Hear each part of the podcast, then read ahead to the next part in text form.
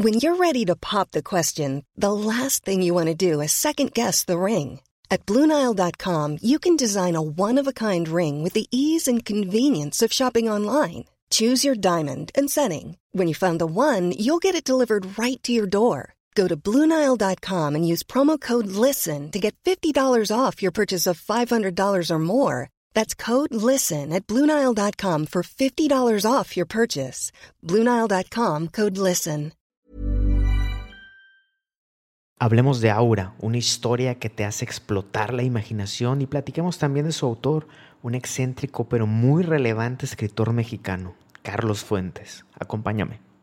Bienvenido y bienvenida a un nuevo episodio del podcast de Hoy Supe. Aquí buscamos entender nuestra historia, estudiamos el pasado para construir juntos un mejor futuro. Como platicamos en el episodio anterior, Carlos Fuentes es considerado junto a García Márquez, Cortázar y Vargas Llosa como uno de los principales autores de este movimiento conocido como el boom latinoamericano. Eh, aparte de Aura, que es la obra que nos tiene aquí, eh, tiene otras obras muy famosas, muy importantes como La muerte de Artemio Cruz, La región más transparente, Terra Nostra, entre otras. Me acuerdo que hace unos años, la primera vez que escuché de Carlos Fuentes, y es que él, no hace mucho que, falleció, él falleció hace relativamente poco, en el 2012. Y me acuerdo que en las noticias escuché de él que pretendía hacer un, museo propio o algo así. Me acuerdo que en esa nota hablaban de, sus excentridades, eh, que, era, que era diplomático, eh, su forma de vestir, su forma de, hablar, muy, muy elocuente. Y desde ahí me, llamó la, la atención Carlos Fuentes, pero sería muchos años después que me encontré con esta obra Aura.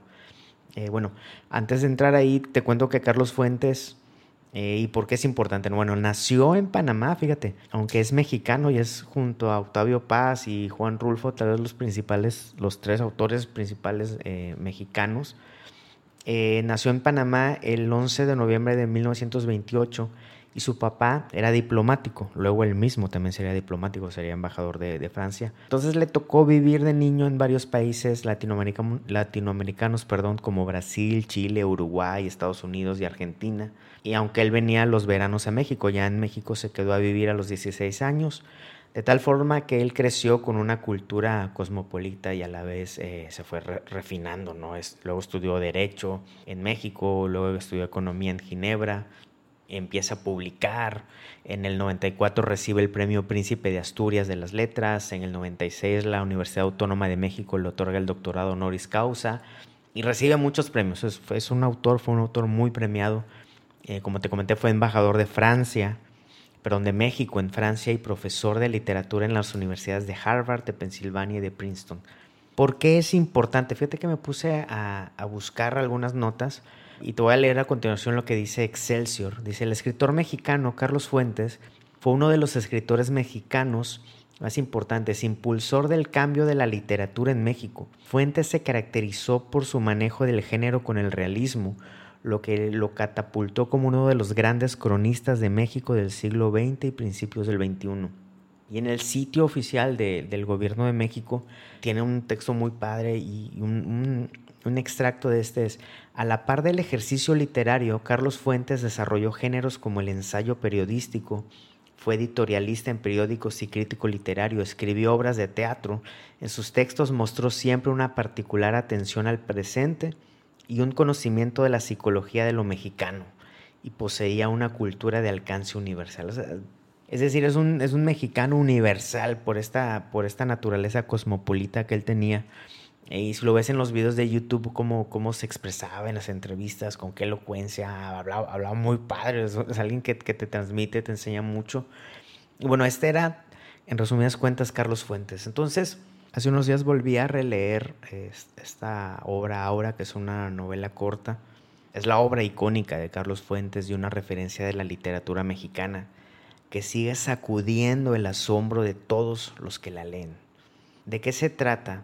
Aura es una historia sobre un, sobre un historiador que lee un anuncio en el periódico de un puesto de trabajo que estaba bien remunerado, entonces a él se le hace interesante, va a la entrevista de trabajo en, una, en, una, casa viejísima, oscura, eh, lo reciben, se da cuenta que quien le puso esa vacante o esa petición de trabajo es una anciana eh, que casi ni se puede mover, están en unas habitaciones ahí oscuras, entonces se hace todo así muy misterioso, de tal forma que el trabajo que le pide esta anciana es que termine de escribir las memorias de su difunto esposo, un, un general, si no me equivoco, un militar que se había muerto ya hacía ya muchísimos años y que cuando este historiador, este protagonista empieza a ver sus memorias, ve que no estaba tan bien escrito y veía, empezó a ver cosas súper antiguas, algo de incongruencia, pero de tal forma que también aparece un tercer personaje, Aura, que es una jovencita, sobrina de la anciana, de la cual este, este chavo se enamora y luego empiezan a tener ahí algún acercamiento eh, erótico y él la quiere rescatar de, esa, de esa penumbra, de, esa, de esa vida tan sombría con la, con la tía anciana y, y, se mete con ella y luego cuando amanece al final se da cuenta que Aura era la representación de la misma anciana que se veía expresada en su juventud o como en palabras de Carlos Fuentes, una emanación Aura representaba una emanación de la, de la anciana y era una forma en que la anciana se, preservaba o postergaba su o, alargaba su vida a través de una expresión así juvenil. Y ahorita te lo cuento muy rápido sin, sin ver ningún, sin ningún acordeón ni nada. Porque la intención es transferirte, porque está súper interesante, te atrapa, te deja en shock. Si yo pudiera elegir tres puntos clave que me llaman mucho la atención, la forma en que está escrita, está escrita en primera persona. Fíjate, tú voy a leer las primeras, las primeras eh, palabras. Así, así empieza. ¿eh? Lees ese anuncio, dos puntos. Una oferta de esa naturaleza no se hace todos los días. Lees y relees el aviso. Parece dirigido a ti, a nadie más. Distraído dejas que la ceniza del cigarro caiga dentro de la taza de té que has estado bebiendo en ese cafetín sucio y barato. Te tú releerás. Se solicita historiador joven, ordenado, escrupuloso, conocedor de la lengua francesa, conocimiento perfecto, coloquial. Toda la novela está escrita así.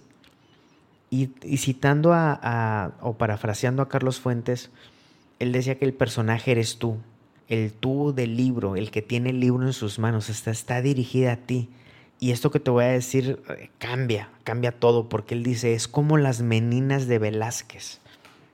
Las Meninas, que es una obra maestra de la historia del arte, en especial de la pintura, fue un parteaguas en la historia, en la forma en que el artista hacía partícipe al espectador en la obra.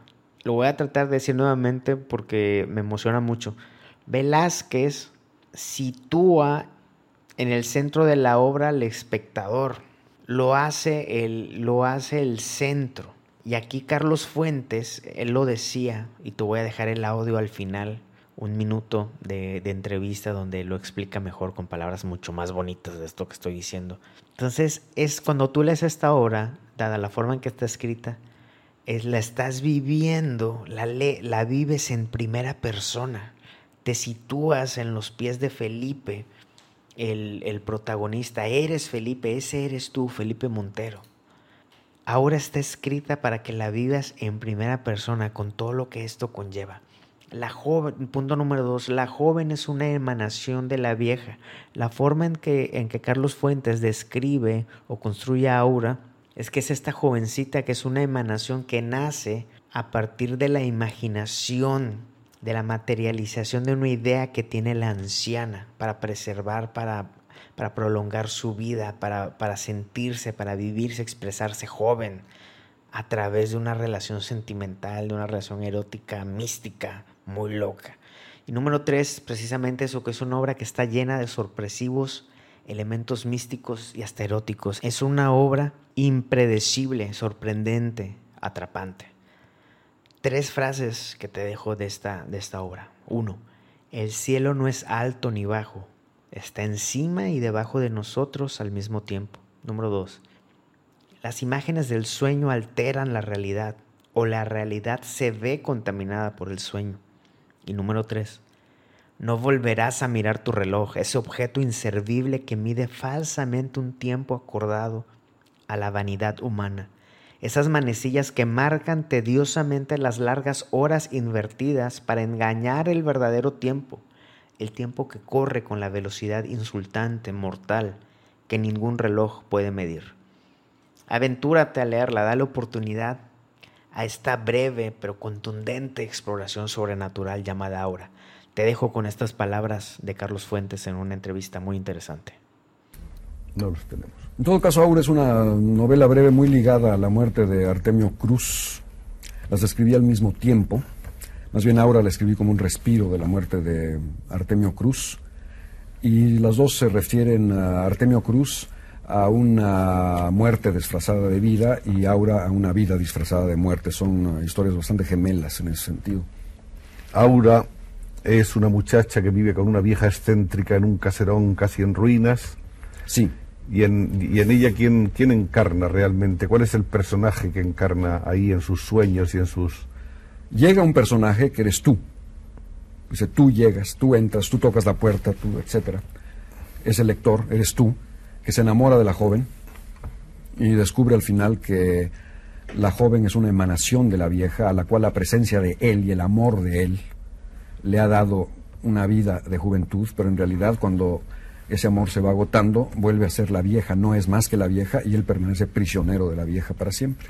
Aquí la pregunta ingenua que se impone es ese tú, soy yo, o ese tú es un tú eh, abstracto.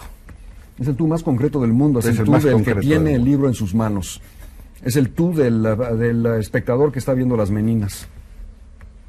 Esa es eh, probablemente la, la, el paso, la conquista más, más audaz que se ha hecho en cuanto al intento de que el lector esté dentro de la misma, de la misma Pero es tan viejo como Velázquez.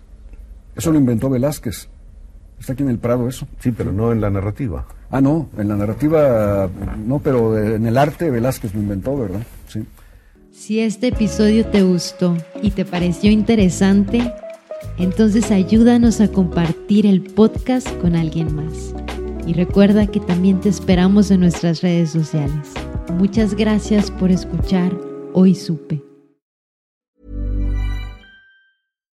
If you're looking for plump lips that last, you need to know about Juvederm lip fillers. With Juvederm Volbella XC and Juvederm Ultra XC, your lip look, whether it's subtle or bold, can last up to one full year with optimal treatment and no additional maintenance. Find a licensed specialist and see if it's right for you at juvederm.com today. That's J U V E D E R M.com. Add fullness to lips in adults over 21 with Juvederm Volbella XC or Juvederm Ultra XC. Do not use if you have severe allergies or a history of severe allergic reactions, or if you're allergic to lidocaine or the proteins used in Juvederm. Tell your doctor if you have a history of scarring or taking medicines that decrease the body's immune response or that can prolong bleeding. Common side effects include injection site redness, swelling, pain, tenderness, firmness, lumps, bumps, bruising, discoloration, or itching. As with all fillers, there's a rare risk of unintentional injection into a blood vessel, which can cause vision abnormalities, blindness, stroke, temporary scabs, or scarring. For full important safety information, visit juvederm.com.